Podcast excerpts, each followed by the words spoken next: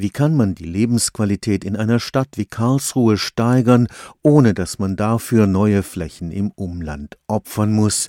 Das ist eine der Aufgaben, die sich die Stadtplaner am Karlsruher Institut für Technologie gestellt haben.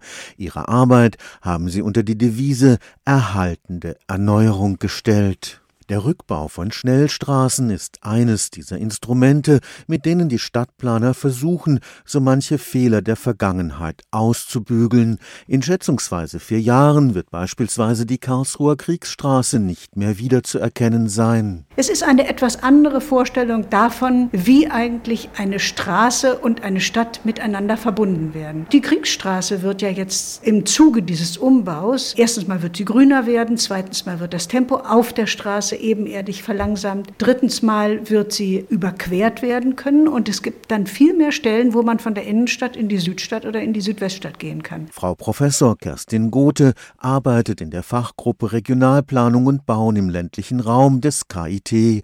Sie ist Sprecherin des Forschungsprojekts Urban Voids. Hier will man bisher ungenutzte Freiflächen für die Verbesserung der städtischen Lebensqualität nutzen. Wir haben hier zum Beispiel in Karlsruhe Flächen aufgetan, wo man seit 20 Jahren denkt, ach, vielleicht bauen wir aus dieser zweispurigen nochmal eine vierspurige Straße. Inzwischen glaubt das eigentlich keiner mehr. Das heißt, das sind auch Flächen, die für Planungen vorgehalten worden sind und bei denen sich jetzt langsam die Erkenntnis durchsetzt, dass man sie gar nicht mehr braucht für den Zweck, für den sie mal geplant waren. Diese Freiflächen bieten die Möglichkeit einer kreativen Erneuerung ohne Kahlschlagsanierung.